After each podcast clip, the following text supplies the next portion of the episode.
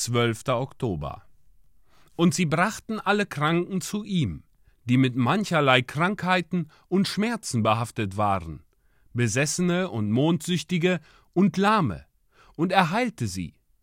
Matthäus Kapitel 4, Vers 24. Wenn ihr wünscht, dass Seelen errettet werden, müsst ihr sie zum Herrn Jesus bringen. Aber, erwidert ihr, sie müssen selbst kommen. Ja, antworte ich, das müssen sie.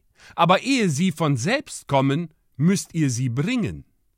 In unserem Text ist davon die Rede, dass die Lahmen nicht zu dem Herrn Jesus gehen konnten, sondern dass andere sie brachten. Viele jener Besessenen wollten nicht kommen.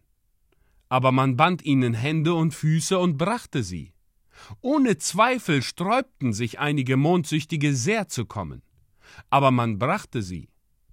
Menschen, die der Todespforte schon sehr nahe standen, die weder Hand noch Fuß regen konnten und bewusstlos dalagen, wurden auch gebracht. Der liebevolle Eifer ihrer Freunde ersetzte ihren Mangel an Kräften. Sie konnten nicht kommen, aber ihre Freunde konnten sie bringen. Und nun sagt ihr, ihr hättet die Kraft nicht, viel Gutes zu tun.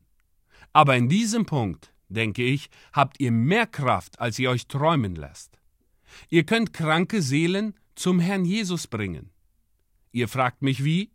Ich sage erstens mit Gebet. Wenn ihr irgendeinen Menschen vor Gott bringt und nicht nachlasst zu bitten, bis Gott eure Gebete erhört hat, so habt ihr Grund zu bezeugen, dass Gott ein Gott ist, der Gebete erhört.